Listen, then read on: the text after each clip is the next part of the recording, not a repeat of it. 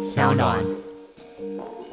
我听他就跟我讲说：“妈咪，可以不要再叫我做事情了吗？” 然后我就说：“那也没有办法，妈咪很累很辛苦，生病了，你知道吧？”、然后他就说：“没有，你头发都长出来了，你要运动。”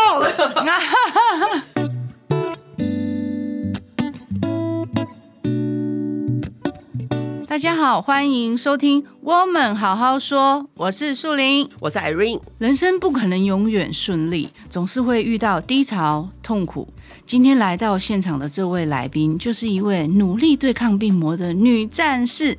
让我们欢迎朱心怡，欢迎心怡。嗨，大家好，我是心怡。大家都知道她是一个非常知名的演员嘛，我们都是从小就是看她的犀利人妻。哪有从小？哪有从小？我真的是不要脸、欸欸，真的是她，她有点夸张哦。什么从小？感觉因为我还没有生小孩，还没有结婚的时候就看了犀利人妻嘛，所以那时候算小。哦、那听说心怡最近又多了一个新的身份，就是这个我们作家斜杠斜杠斜杠斜杠。所以为什么会有这个想法？突然间想到出这本书呢？哎、欸，其实我要讲这个出书的想法不是我，是我老公。哦、你知道他有多逼人吗？嗯、我这样讲好像在讲的话，但其实不是。嗯、我刚生病的时候，他还在沉浸在痛苦之中。嗯、然后呢，有一天又突然跟我讲说：“你一定要把这个写成书。哦”对然后那时候就心想说。天呐，我都已经生病了，然后不知是死是活，你还要逼迫我把这些东西记录下？因为你知道，写书这件事情其实它真的要，例如说有一点规划，例如说，嗯，我可能这个月写多少，下个月写多少，预计多久完成，然后是要有一点就是计划。可是我这个人就是非常不喜欢按牌理出牌，所以这对我而言就是有点难度，你知道吗？他要说。嗯不用担心，我还没问出口，我只是在心里 murmur。然后他就说：“我会帮你找最厉害的出版社来帮你规划这件事情，你就是按表操课 follow 走就好。”后来想说：“嗯，好像也是。”但我都没有任何答应或者说不要哦，我就自己在默默在想，我可以做到吗？以及这件事情对我是不是呃有负担的？然后后来我在生病的当中，无论是我。嗯，做那个人工血管啊，或者是剃剃头发，先剪头发，因为化疗会掉嘛。嗯、还有第一次住院，第一次打化疗的时候，我都用呃图片。就是照相，然后记录，然后对，然后把一些，例如说，我进那个病房，我闻到那个药水的味道，或者是今天的病房看起来很脏乱，然后地上还有一堆头发，我都会照起来，然后写一些文字，因为我在打药的时候没事嘛，我就开始写。所以其实幕后最大的推手是我老公。哇，那真的很棒，让大家可以就是跟你就是了解你在这个治疗的这个过程，尤其新书名字叫做《保留那个快乐的自己》，自己这名字是你自己取的吗？哎、欸，其实是我们有一次开会的时候，嗯、然后那个时候已经快要，就是快要最后完结了，嗯、但那时候都还没有想到任何书名，想说怎么办？结果有一天我刚好就在跟总编开会的时候，我就说，其实我觉得生这场病啊，算是上帝给我一个重考的感觉。嗯、如果我还是用原本的方式、原本的模式去过活的话，感觉好像我没有进步，嗯、所以我其实。希望自己是变成一个三点零的自己，哦、然后去无存精，把那个不好的全部都让化疗药给带走，然后只保留那个快乐的自己。然后他就说：“嗯、啊，OK，我的那个书名出来就是这一个。”对，那一刹那的感觉，我觉得是很好的。对啊，因为我一一一看到这个书名“保留那个快乐的自己”，你知道我我眼眶是有泪，因为他那时候刚出的时候，他有说：“哎对，书名我可以送你书。”我说：“当然啦、啊。对”一看到我不骗你，看到前面前面包几页的。时候我都已经在那边滚，因为它里面的书道出了很多为人妻，对。对对，还有我们自己又要工作，就是你知道双重身份的那种无形中的压力，对，所以我觉忽然觉得卫斯理好有条理哦，真的，我我我觉得他是一个很有前瞻性的人，对，那我是一个很 free 的人，你知道，所以我觉得其实保留快乐自己，我们都很知道，可能小时候的我们是很快乐的，或者是做自己的时候是很。就恣意盎然的，然后很有自信，散发光彩的。嗯、可是为什么我们转换身份？例如说，可能我结了婚之后，或者是我进了某间公司之后，或者是我可能远嫁到国外之后，嗯、为了要配合谁配合谁，到最后失了自己，看着镜子也自己感觉黯淡无光。所以我还是鼓励大家，嗯、无论是你现在做什么或在哪边，都不要忘记原本那个快乐的自己，自己然后去保留那个原本。就好像以前人家讲说，啊，女生其实心里都住一个小女孩的概念，嗯、所以我们其实要把那个快乐的部分保留，然后还是要继续的往前走那样子。对，因为我在看书一开始的时候，心怡就是说她平常真的都会忙碌，甚至连坐下来好好吃顿饭的时间都没有。嗯、那我觉得可能就是因为这样的关系，所以让你重新审视自己的。人生，我觉得对对，因为因为你知道，像我举个例，像这个礼拜也是我的忙碌周，上礼拜是地狱周，因为放暑假，大家都就是手忙脚乱的。嗯、然后呢，我这个礼拜刚好上午下午都带儿子去游泳，我就跟老公说：“哎，那个等一下我要去呃工作。”然后我就说我会把他们送回家。他说：“哦，你今天有工作，那我可以送啊。”我说：“真的吗？”他说：“那要多久？那要多久？”我说：“哦，就是一点半上到三点啊，这么短。”我说：“对啊。”我就心想说。那妈妈的日常就是这样啊，我一个半小时，我连屁股都没坐热，我就得出门去接送他们什么之类。然后他就会说：“哦，好啊，那你先去，你先去。”他就会让我可以先自由的行动，嗯、所以我刚刚才有时间好好在家稍微喘口气，因为你知道、嗯、外面很热，对。然后你在外面走真的是满身大汗，我就好好先把自己沉淀下来，因为我知道说我等下有工作，我必须心要是定的，而且我不能够很慌乱，然后没有任何思考。我喜欢我工作前是有一个安静的时间，嗯、然后呢。我老公去接小孩，然后我们中午去吃饭嘛，然后在呃上课的时候等他们下课那个时间，他还去做事情，就他就会想说：“哎、欸，时间怎么那么快过去？”我说：“对呀、啊，因为妈妈都是这样子啊，通常就是你把小孩送过去。”屁股还没坐热就要去接他了，所以你一整个暑假在干嘛啊？不就是接送小孩？对，当司机。对，没错。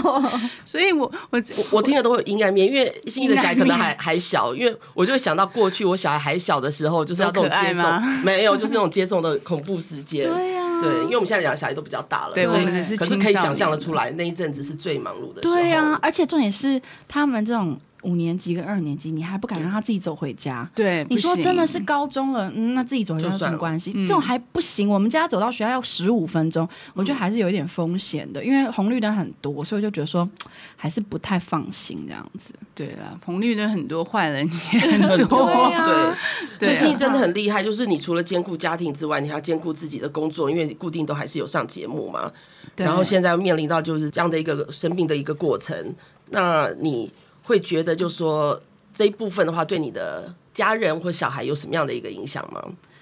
我自己觉得生病的那个时候啊，嗯，我觉得我有点就是啊，没关系啊，就是放下一点点，让他们去忙碌。嗯、对，因为。应该不是说以前都是我忙碌，而是我习惯操比较多心。嗯、你知道，妈妈对于三个小孩跟一个小孩那个专注力真的会有一点不够。例如说，我很长之前就是忘了接我小儿子，我小儿子在幼儿园，嗯、然后呢，我接完大儿子之后，就是开开的快到家里的时候，然后发现啊，好像还有一个。没有接到，或者是到家里的时候才发现，哎、嗯欸，我们家怎么少一个人？那赶快回头就去接他。所以后来好聪明了，小的跟最小的都坐校车，哦、因为你就不会忘记谁。然后谁对，然后你知道后来很好笑的是，我们家弟弟也很好笑，他只要呢发现，就是因为我们家到处都有门禁，就是呃进我们这栋社区。的那个大楼要有一个磁卡，然后进电梯也要有一个磁卡，所以后来呢，我小儿子超聪明，他只要发现没有人帮他开门啊，嗯、他就直接跑到二楼去按二楼的那个，因为他没有逃生门嘛，他就到二楼去，然后自己按电梯就上来了。上来，所以生命自己会找到出口。有时候你我们真的担心太多，你知道？对，真的。对，对于小孩这一块，对，对，所以我后来就觉得，就是其实很多时候不是小孩不会，是我们不愿意放手。我啦，我说我自己啊，就有个这种镜头，就是会比较。对，我看你书上写，虽然你是双鱼座，可是你都习惯把事情都会就是准备的很好，很很充足，就怀疑你上身应该是处女座。不是，我上身是水瓶，我其实是比较 free 的，就是很不像，你会把所有的事情都规划好，被训练出来的妈妈是可以被训练的，为了小孩是为了小孩，对啊，不然哎很可怕。对，但我有一个问题是比较想要问心怡，因为。我自己的子女，他也 就是你知道，他才二十几岁，他之前也是罹罹癌。那我想要问心怡说，当你发现，就是比如说你你真的得到了这个病，病的时候，对，你是你是什么样心，心态？对，我我其实当时真的就是在运动嘛。啊，你记不记得？其实前年的时候，前年的时候，那个时候不是因为 COVID，然后全部。在五月多就停课嘛。对对，好像五月多停课的时候，那不是小孩都在家，其实那个时候很焦虑。嗯，然后后来是不是大概到八月九月的时候，演艺圈开始复工？嗯，所以你知道在复工那段时间，大家。嗯，就开始积极的运动接工作嘛，因为工作都很忙很满，嗯，所以那个时候其实我就是在运动的情况之下，每天就是看自己的身体，审视一下，想说，哎，哪边还可以再更好什么的，就发现两边胸部不一样大，嗯。那你发现的时候，其实你也会觉得说啊，是不是之前我去年有健检过，那应该是之前的腺瘤变大了吧？嗯，会不会有可能？那我就问医生，然后我就给他看我的报告，他就说，可是其实突然变大这件事情都是不太正常的。嗯其实我很慌，但是我又不知道我该怎么办，我就选择立刻打给我老公。然后那时候主持人还没进来，我就跟他讲，我说：“哎，那个医生说好像不太对劲，哎。”然后他就说：“啊，他也傻掉。”他说：“好，那我们赶快请那个呃公关帮我们约约诊，然后回去看什么。”所以反正后来就一连串检查。所以其实我从看医生到检查，大概只经过十天。你知道，如果你我那时候就心里觉得隐隐觉得不妙，因为如果你你知道大医院的安排其实都很繁琐，一个月、两个月、三个月，如果不是这么有问题，怎么会那么快就检查出来？我那时候是心里这样想，你知道吗？所以后来就觉得说，哎，会不会真的不太妙啊？然后当时我知道的时候，我真的觉得。天哪！难道我的人生就这样了吗？天哪！你你懂吗？那样你就会觉得说，那难道我的生命就戛然而止了吗？那种感觉。所以我那个时候其实会要拍 YouTube，然后会要做这些东西。我那时候其实心里面也是想说，如果我今天好了，它就是一个记录；没有好，它就变成一个纪念。起码给我小孩，你知道留些什么？他知道妈妈在做些什么，妈妈以前如何？如果他们长大淡忘，我那时候其实心里在想，双鱼座很爱乱想，你知道？对，我的第一本书也是说献给我儿子。料理书，希望我怎么样之后，他看着我料理书就会做其实我跟你讲，他们根本就不会理我，根本不理我们，他们不会理我们。因为你知道，像最近我小儿子跟我小女儿啊，看到我就会说：“哎，我好累，我就懒嘛。”我就说：“谁可以帮我拿个牙线，帮我拿个卫生纸之类的？”其实也没有多远，但是我小女儿就拿了两次，今天拿了，明天拿，后天她就跟我讲说：“妈咪，可以不要再叫我做事情了吗？” 然后我就说。那也没有办法，妈咪很累很辛苦，生病了你知道吧？嗯、然后她就说：“没有，你头发都长出来了，你要运动。”所以没有我们小孩没有我们想象中脆弱跟多愁善感。没错，你知道吗？他很聪明，因为他看我气色好得很。对，他怎么会觉得你是病人？我以前没头发还可以骗骗他，有没有？嗯然后说：“哎，好累，帮妈妈拿一下。”现在都没有啊，所以小朋友他也会知道，就觉得说你现在好了。对，但是老实说，他们这一年的确真的有长大。那回过头来，我又觉得，如果真的很不幸，我们的听众，嗯，他真的家人有这样子的困扰，或者是你是陪病者，或你自己生了这个病，我都还是鼓励大家，就是转移那个注意力。嗯、像我自己，是我当时我很喜欢在。嗯，看一些短影片，搞笑的。哦，搞笑的，对，让我自己不要 focus 在我是病人，嗯、我生病了，我可能会面临到什么乳房切除或什么没有掉头发，我不要去想这些负面的事情。嗯、然后我我让我的心情是开心，我知道唯有我开心，我身体才会有好的细胞产生。对。嗯，对，这这点很重要。所以我觉得，如果是陪病者，就是你家里有这样子的人，我也很鼓励大家。就是我是自己是觉得，我那个时候真的收到很多很多朋友的关心，像我很多朋友都会带着我上山下海，也没有到下海，就是上山，然后看看花，然后走走。其实他们在跟我聊天啊，我们去喝下午茶什么，我们都不会聊到任何生病的事情，我们就是随便乱聊啊，有什么就聊，因为好朋友就很好聊嘛。但我觉得，就是如果。家人朋友啊，其实很需要支持一下生病的人，尤其是他会可能会觉得他自己很没用，嗯、或是我现在可能没有任何价值。例如说，我没结婚，完了我以后找不到对象了，嗯、或者是说我其实是一个公司的女强人，可是我现在生了这个病，惨了，公司不要我了，我可能没有办法再继续我的专业下去。嗯、他会对他的未来以及任何的生计啊，有很多的怀疑、自我怀疑以及。他不知道该怎么办，所以我觉得身边的人除了送一些营养品啊、嗯、滴鸡精啊那些什么的之外，也可以就是多多的陪他聊天，然后让他知道说他不是只有一个人，嗯、一个人都很容易胡思乱想。对，所以我觉得如果是年轻的女孩子，嗯、就是要鼓励她，因为年轻的虽然说癌细胞真的很快，但其实我们早发现其实都是早点治疗，其实都可以。现在科学是发达的，因为一到三期都是早期乳癌。你们这样听起来有没有觉得，哎，怎么会三期也是？其实一到三期都是早期乳癌，早期乳癌的效果预防真的很好，嗯，存活率是非常高的。嗯，所以我还是要鼓励大家，不要放弃自己，也不要让别人放弃你，因为生命都掌握在自己的手上。很开心，节目一开播就有厂商赞助，本期感谢你姿美的赞助播出，广告时间到喽。Irene，夏天到了，就是要穿泳装尬身材的季节啦。连自称泡芙人的淡如姐都公开表示，这几个月她因为有了小仙丹，让她居高不下的体脂肪居然突破新低点，哎，看得我超心动的。对啊，而且我也听我的好朋友威爷也是在吃仙丹红胶囊，所以就让他卡关很久，这个体脂肪一举战胜梦幻的一开头，他超开心的。而且据我知道，这个仙肝红胶囊是由成立三十年的知名专柜保健品牌，你姿美德。你姿美德，我知道，我是老客户哦。哦，真的哦？哇，你果然是专家。而且呢，他这次跟专精新药开发的康佩生技合作推出。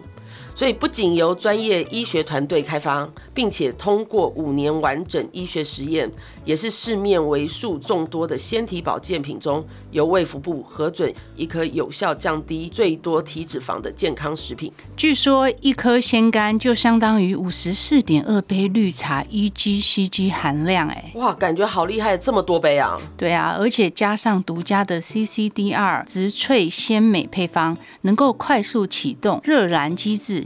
经过八周动物实验结果，天天一粒可以减少二十五点三趴体脂肪量，以及降低二十一点五趴体脂肪率，有国家小绿人挂保证。难怪打击体脂肪这么有感，真的啊。所以偷偷跟你说，我已经开始吃了。什么？难怪我觉得你为什么最近越穿越少？嘿嘿，因为夏天到了，我想更快看到效果啊！我每天现在早餐跟午餐呢，饭后就会各吃一粒，而且刚开始吃的这个前两周，我发现那天如果有运动哈，那个身体会发生明显的这个发热感。另外，我也听说有人会比较容易流汗或喝比较多的水，这就代表体内的这个热燃机制开始运作了。那目前我的体脂肪开始有些微的变化，我也好想试试哦。而且我跟你说哦。仙丹内含四大独家植萃成分，其中这个高倍浓缩萃取的这个活性姜黄。活性除了是一般市售姜黄的一百三十三倍之外，它微粒化处理也让吸收率提高到百分之九十，好厉害啊！是吧？所以不仅能够增加新陈代谢，精神也会明显的变好。夏天啊，我们最需要的小仙丹，分享给想要变窈窕美丽的朋友们。欢庆我们好好说 Podcast 开播，你姿美德品牌提供粉丝限时优惠方案，有兴趣的朋友们请见本集节目说明栏。真的，我看心怡的书上就觉得说，我他从一开始他面对这个病情的这个心情的转折，到后面我觉得他一直用很正面的方式来跟大家 share，就是说他的生病的这个过程，然后包括他也提到，就是说他的呃妹妹。对，老公周遭的人其实个性都有在转变。妹妹从一开始惊慌失措，到现在都已经可以帮你。对，所以我觉得这是很棒的。对，我觉得在生病的过程当中，嗯、我妹一开始陪我到医院的时候，嗯、我书里就有写，我说一开始她还不知道她要怎么帮忙，对，连挂号什么什么都不知道，对，她不知道，然后对，只是拿着大包小包。你知道一开始我们化疗的时候。我不能够喝生水，矿泉水不行，啊、真的它是没有煮沸过的，一定要煮沸。所以我去医院，我是自己带水去，嗯、因为我怕饮水机有一个味道，我不太习惯。嗯、然后我就在家里自己煮。那你知道，我一天都要喝到两千 CC，甚至我打药之后要喝更多。嗯、所以我我都会带好多瓶的水去。是对，就是在医院我可以喝这样子，嗯、所以我真的是大包小包行李啊，或是什么垫子啊，然后清洁用品，因为那时候还是疫情时候嘛，然后只能有一个陪病者住在医院里，所以我妹一开始那个护理师还跟她说：“哎、欸，妹妹你要帮姐姐怎样怎样，哎、欸、你要帮她怎样，就在跟她讲。”然后到我后来，我妹直接一进去就直接开始消毒。啊，消毒厕所也消，门把也消，帮我把水果先放冰箱，然后再等那他们来上针啊，什么都已经就是熟能生巧。那你医院总共住多久？嗯，每一次都是住一个晚上，所以其实都还是可以回哦。对，我们就是住一个晚上。可是，嗯，我跟你讲，不同形态的乳癌还是有差别，因为像我自己。嗯我是人工血管是、嗯、是先装完以后，后来才住院。嗯，那我听过有些病友他们是直接住院装人工血管，那就不止一天，那就可能好几天。嗯，所以他等于装完人工血管，他就直接打化疗药。那跟我的心态就不太一样。嗯，所以我我是先装人工血管，然后回家不知道休息了几天之后，然后。大概是十十几天，十几天。对，嗯、我就我所以我说每个人状态不一样，最好还是请教医师，怎么样是最适合自己的、嗯、这样子。那我想问心怡，你觉得人真的一定要时时刻刻保持正能量吗？我觉得没有必要。我觉得其实生病让我们知道，我们也会有很脆弱跟软弱的时候，要放下。嗯，虽然我我这个年纪讲这个，感觉好像很 很老成，你知道吗？我所谓的放下，其实是放过自己。嗯，对，放过自己。因为以前我我你知道，我是一个双鱼座，其实双鱼座很大啦啦，不会特别细心或干嘛。但是我们对我们很爱的人，我们就会很细心，很敏感，对对，很敏感。但是你知道，我上升跟月亮都在水平，所以其实我是一个就是很。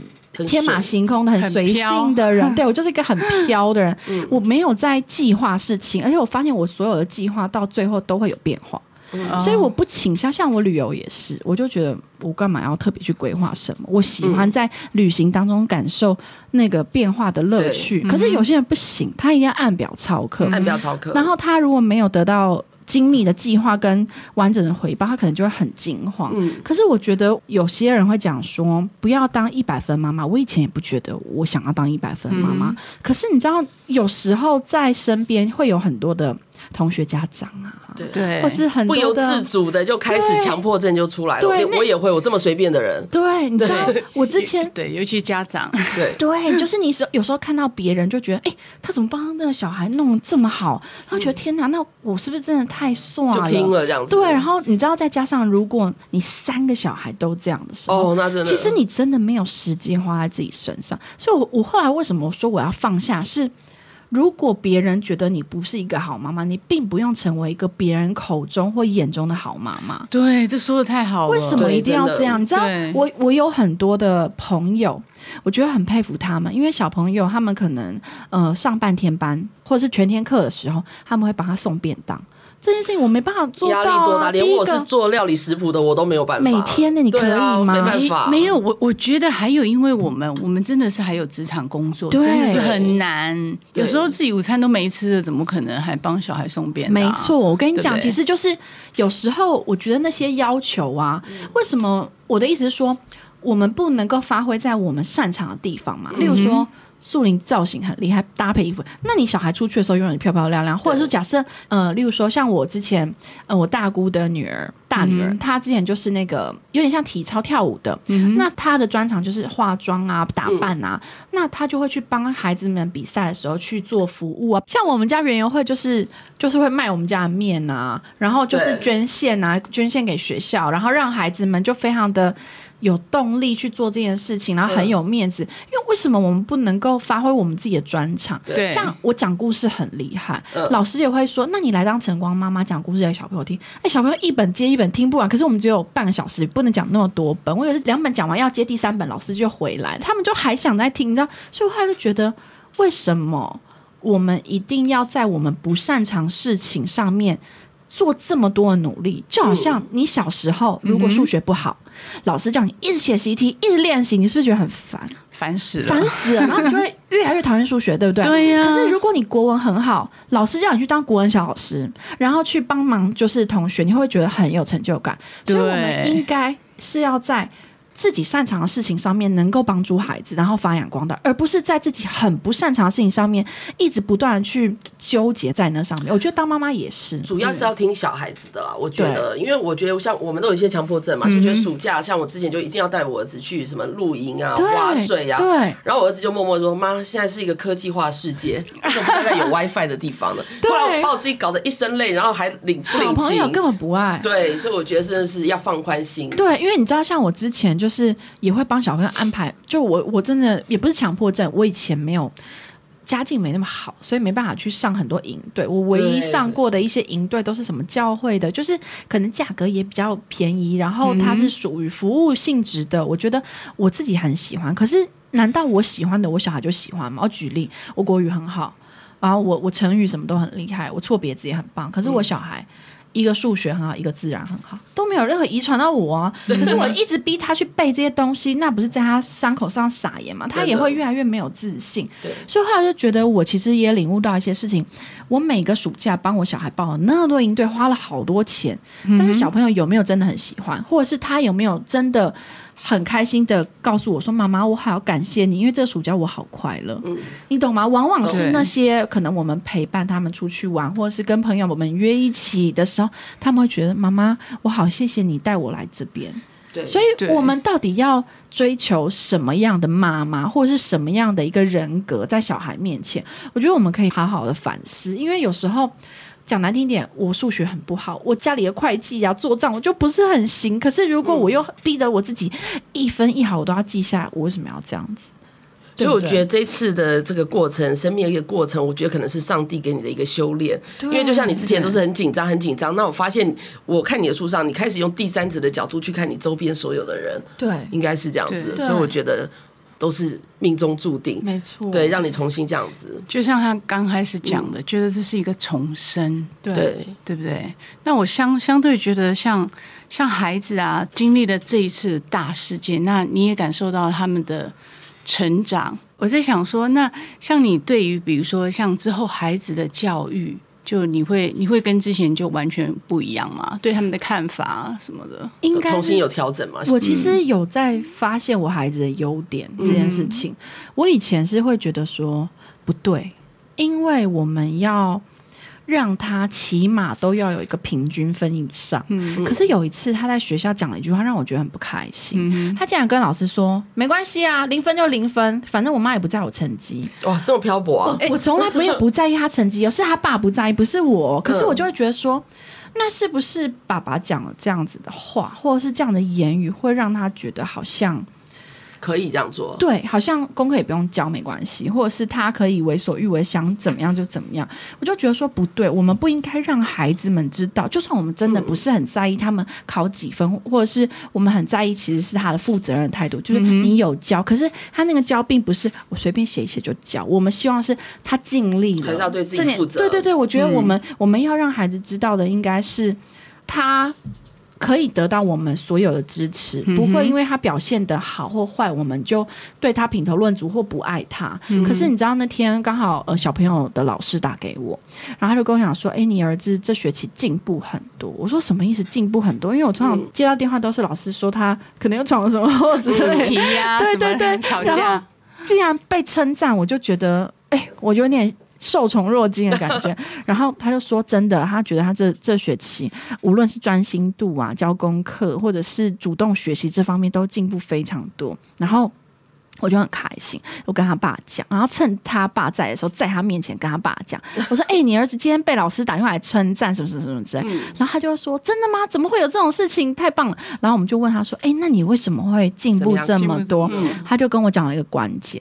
因为我我本来是会打小孩的人，可是我后来知道越打他那个眼神会越愤恨，嗯、所以其实我已经蛮久一阵子没打他们，我就是拿棍子要吓唬，嗯、做事要打，但我都没打那样。但但但是是是真的生气的脸，还是那种你知道愤恨？他是愤，你说我嘛，我还是会，你，你是真的、就是、我就会假装找棍子，我棍子我棍子那样子，然后吓唬他们。然后他们当然知，因为以前可能有被打的经验，所以他们就知道说妈妈会真的打，嗯、他们就会稍微听话一点。那我就跟他讲说，那。你为什么会进步那么多？他就回我说：“因为老师称赞我之后，他会写联络簿，嗯、然后我很开心的拿联络簿来给你看的时候，你又奖励我，然后我下次就会表现更好。所以我发现他这学期老师写了非常多次联络，大概有十来次，告诉我说：哦、呃，他功课交了，或者是做的很好，他主动做完了，或今天干嘛干嘛，就是。”他的那个成就感是在于老师他称赞他了，对，所以你看，哎，我觉得有的人对，那我是小朋友，我也觉得是我越说鼓励啊，对，需要鼓励，反正做不好就耍耍白烂，我就我我可以烂到底。我们就觉得说 没差，反正我就烂啊，对啊，反正你也不在意我。可是你知道为什么会有这些想法？是因为我那天跟我一个朋友在聊天，然后她老公是澳洲人，然后她以前是就做广告的，然后他就告诉我说。哎，他们那天就是回澳洲，然后小朋友要回去念书，所以澳洲那边要他们提交小孩的成绩单，嗯、并且问了他一个问题，说你的小孩有没有哪方面特别突出，就是哪一科，嗯、或例如说足球啊、数学啊什么的，然后他就觉得说，哎。他们问这个问题跟他们以前想法不一样，因为他一直以为学校是想知道说他的成绩如何，什么不是、欸？哎、嗯，原来澳洲那边其实是希望小孩是专才，而不是通才。他不要你样样都好，对，对，样样都好也表示你没有什么特别的地方。欸、那我就开始反思，那如果我今天像我以以前一样，就是被妈妈可能就觉得说啊，你自然不好，你数学不好，你就去给我补习，嗯、好补到一个差不多了，但是。那那我很痛苦啊，反而还大人小孩都痛苦，对，反而还大家都不开心，不如做喜欢的，又浪费钱。没错，就是浪费钱。重点是，我觉得那个补的效果没有很好，所以后来就觉得，如果以一个就业跟兴趣的打算的话，为什么我们要补那么多习啊？我们为什么要补成全部都平均差不多？为什么不能让我们最厉害的地方能够多钻研一点？对我，我觉得东西方教育的确有非常非常大的落差。嗯，光是刚刚提到的，在爱跟鼓励上面，我觉得我尤其是像我爸妈那一辈，嗯、就是可能现在已经是六七十岁的那种，他们以前真的就是用。真的就是打，就是打骂教育，打骂教育，然后不会关心小孩子的想法，是这样的做法。对我是为你好，我才打你啊！我跟你讲，你这个就是要背，你就是路就是这样子，就没不要问为什么。我觉得，我我们看我们自己的小孩。就觉得说他们现在真的是幸福，超幸福的。我们我们是会关心他们的身心灵。对，当然了，我们自己 我们自己也是过来人，所以所以相对你看，就像我刚刚忽然回想到，你看，就是因为这种观念，就是我们对小孩，可能我们以前遇过，所以我们很关心他的身心灵，对不对？然后呢，我们又了解我们自己以前受了什么苦，对，因为我们很希望孩子好，可是我们又是那样长大的，嗯、对，所以我们就会觉得说，那怎么样才是最好？我们现在也生长得很好，那是不是应该让我们这样？嗯、就是有时候会被这边拉，有时候又会觉得应该遵照他们他们的方向走。有一次听到一个人讲一句话，他说：“以前我们小时候。”你们有听过什么 YouTuber 这种职业吗？根本没有，根本没有啊！这些都是哪有智慧型手机？对，好。所以以前如果你跟人家讲说你要去当直播主，人家会说你疯了吧？对，对不对？你在那边卖笑，对对对对对之类的嘛。可是我告诉你，这是多少人小孩现在心目中的行业吗？所以我就觉得很厉害的是，那个朋友讲一句，他说以前父母也不懂我们以后的世界，嗯、所以你现在看不懂你小孩以后的世界才是正常的。对那个才是他们以后的趋势，而且你知道，现在的小孩他们以后要跟 AI 智慧去竞争，嗯，所以其实他们是很辛苦的。所以你说我们能帮他们做什么？我们不能帮他做，我们只能把他培养成一个独立的个体，他能够有思考的的辨识的能力，然后能够去呃有一些爱人的能力，然后有一些包容的能力，这才是我们能够带给孩子的，这些东西才不会磨灭。因为如果我们永远都是教导小孩是以利他主义为出发点的话，孩子们是不会好。他永远都觉得，哎，那这件事情没有利，我不做。嗯，那你知道社会上会多可怕？真的，对。尤其我们这一辈的父母比较辛苦，因为小孩比较自我。那变成说，我们要随时陪着小孩成长。就像我昨天在跟客户聊天，我说说。现在媒体好难做，以前苹果日报报纸就好了，然后现在数位数位还要搞一些有的没的，自媒体对，然后现在哦好 YouTube 出来了，然后现在呢又有 Podcast，我们要一直去学习去经营很多方面的东西，那就像小孩一样嘛，我们父母要。陪他每个年龄，因为你现在小孩还小，碰到我们像小孩已经青春期发作的时候，那真的 青春期发作，对，完全六亲不认的感觉，又是另外一个阶段，啊、所以变成我们要随时去搭配小孩，所以我觉得这个社会，对对了，所以我觉得其实每一个人出生下来都是一个过程，就是我们可以把我们的。呃，我们的生活过成什么样子，真的是需要需要很多时间去思考，对，然后去尝试，对对，而且很需要智慧，我觉得，对，因为有时候一个冲动可能做一个决定，你就会后悔很久，对，后悔很久。但是现在事实上告诉我们说，没关系，可以后悔，因为我们还可以重来。对，然后当然还是要恭喜悉尼重新恢复正常生活啦。想问你接下来有什么个人计划吗？哦，我现在没什么个人计划，我现在就是，我跟你讲，因为我真的发现计划永远赶不上变化，哦，这是倒是真的。那那老实说，我觉得我每次做很多计划，那个计划永远都哎，怎么又有那个其他的状况了？所以我后来就觉得，我现在。预计我今年都在修复我自己，无论是、嗯、无论是心灵上的或身体上的，嗯、因为我觉得有时候太纠结也是一种病，你知道。吗？真的，真的，对，对那个纠结。心情影响身体，我觉得，对我必须要从头彻头彻尾去。意识到这件事情，然后去改变它，嗯、所以我必须要好好的把我的自己 renew 更新，更新是让我抵抗力更好，然后三点零版要重新适应自己全新的身体。对，对，我觉得其实是这样子的，所以我今年就是好好的修复，我明年我就可以爱干嘛干嘛，也不是爱干嘛干嘛，就是小朋友慢慢长大一点以后，因为我女儿四岁嘛，就我觉得就是慢慢脱离那个还需要就是喂奶啊什么的时期，嗯、所以我就觉得会比较放心一点点。可是我觉得心怡很厉害，她就是自己。生病之后呢，我觉得你一直在回馈社会，一直跟大家宣导，就是有关这个病情的一些状况，包括你自己也有拍摄这个 YouTube，告诉大家，就说要怎么样去防治。那我可以问一下，就说像乳癌患者经历治疗之后，那心灵上面你会建议他们用做什么样的一个修整呢？我觉得心灵上面反而是。因为你知道，乳癌是一种心病。嗯，其实癌症很多都是负面情绪造成的，真的是真的是这个压力。对，其实压力以及不开心。可是遗传呢？因为我听说你们家族遗传也有。呃，我们家族那个反而不是很很多遗传。我有听过。我妈妈有朋友，她是三个姐妹都癌症，嗯、所以她其实姐姐生病的时候，妹妹压力也很大，所以连带的会那那个才是真的是家族病史比较严重。但我这边是我外婆那个时候是零期，嗯。嗯，我外婆也是一个很压抑的人，零期零期是什么意思？零期就是她的癌细胞还在。乳管里面还没跑出去，哦、所以只要切除就好，还不用化疗，也不用放疗，哦、就很 OK，比较好一点的。嗯、那我姑姑是好了以后又复发，嗯、所以我觉得也是心情的关系。所以真的是心情。对，其实心情，所以我我其实我觉得心灵方面，我都会鼓励乳癌病友找出那个最让你症结的。像我们乳癌自己有个社团在 FB，、嗯、然后呢，FB 社团里面的人他们就会互相讨论。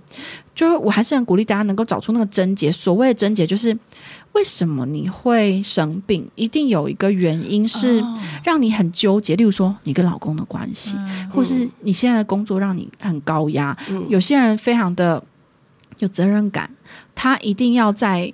呃，工作上事必躬亲，然后力求完美。嗯、你知道，像我去住院的时候，我就问护理师说：“哎、欸，你们有没有？大家都是什么职业的、啊，或者有没有什么特质？”嗯、因为我一想，就是了解嘛。然后他就说：“哦，有哎、欸，我发觉他们都是。”很多都是老师，高压工作，高压，然后还有很多是女强人。嗯、他说有些人甚至连就是几点几分到几点几分点滴啦，我这个药要打多久，他们都会计时，然后都会把它详细写下来。嗯、其实很多时候就是放宽心，对他希望他在他的掌控中不跑出去，嗯、所以其实相对也是给自己的压力。我觉得长久下来，其实都是不不太健康的习惯。嗯所以难怪像你书的前半段，你一直在在审视说到底是为什么？对，对不对？你就想说哦，是不是你不够善待你自己的这身体，或者是你给自己太多压力，或是你没有把快乐留给自己？对，所以其实这很重要，心态。所以我觉得今天大家聊主要就是心态的转换，其实周遭的对包括身体还有小孩、嗯、朋友，其实都会改变。真的，所以放轻松是最重要的。放轻松，然后真的，我觉得现代人因为压力大，对，所以真的无时无刻就要回归到晚上的时候，可能冥想一下，说今天有没有好好的善待一下自己？对，没错，对。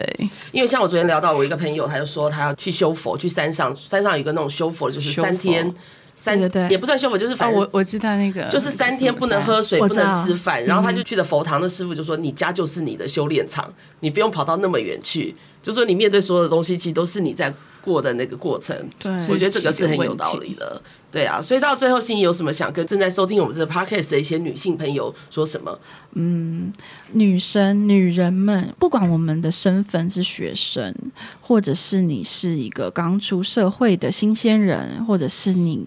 刚当了人妻，或者是你是一个主管，嗯、我觉得女人们就是最重要还是多爱自己一点。什么所谓的爱自己是，是不是永远都在迁就？因为每一段关系里都可能有迁就。对，然后那个迁就到最后，你就会发现我不是我自己。可是大家在那个痛苦的循环里面没办法去控制的时候，我觉得我们就要去思考一下，怎么样会让自己更快乐？一定有方法。但是每个人要找出那个对自己最好的那个流量密码。例如说，你可能很会做菜，那你是不是能够透过借由就是做。好吃的菜，然后赏心悦目，让自己开心，找到一个舒压的方式。没错，就是有一个舒压跟一个出口。嗯、那那个出口是健康，让你可以越来越好的。嗯、因为毕竟每个人压力一定都很大，所以我觉得女生要爱，男生当然也要爱自己。但是男生最爱就是自己。对对，你为什么充满了愤慨说这一句话？这是个女性节目嘛？哎 哎、欸欸，你不能这样讲。你看，要不是当初卫斯理鼓励他叫他出书，我们就就没有这个保留快乐。所以我刚刚一直听他把你的不快乐建立。我是留在 我的故事是留在夜谈嘛，然后他一听我刚刚听到神话故事，所以所以我刚刚一直用那种好像在看神话故事的时间看他吗？你不觉得我这一集很安静吗？不敢亵渎人家的神仙神仙生活，没有不会啦，不会。他他他他是真的很真的好好先生，我觉得我看到整个故事，整个就是说哇，这真的是很棒的一个老公，然后还会就是鼓励他做一些正面，因为我觉得他会想你出书的部分，他我觉得他是希望分散你的注意力。哎，也有可能，是不是？真的？因为怕你对局限在他想说，哎，你如果写书，尤其你是一个就是非常很快就忘记了，这些就是不好的事情，很快就忘记了。对，可是你是责任制，你就会把怎么样写，你一定会这样想，我要怎么写这本书，我要怎么做，我要把我的，对你就会忘掉很多事情啊。所以我觉得她老公其实是很细心的，的的确，真的。而且没想到她老公这样子一说之后呢，造成了我们这个畅销作家，因为听说现在书已经到了二刷了。哦，我跟你讲，这本书真的实在太精彩了，我我我真的推。荐给所有的女性、男性，因为你光看书名你就知道。因为我觉得这书名真的，我觉得这真的取得真好。因为现在人最欠缺的就是这个，对对，保留那个快乐的自己。我觉得一定要去买来看。你知道最近那个公布那个那个排行榜，书店前面排行，他说前十名都是心灵书籍，就是为什么大家非常欠缺这种。自我、自我的疗愈跟自我对话的时间，对，我觉得大家都可以去就参考这本书，因为我觉得这本书除了是呃心怡自己讲说她得了这个乳癌的这个过程之外，我觉得也是就是说她在面临她自己人生一个女性怎么样一个转换的一个过程，所以非常介绍这本书给大家。真的，今天谢谢心怡来做我们的来宾，谢谢大家的收听，别忘了到各大平台订阅、留言、加分享，我们我们下次见。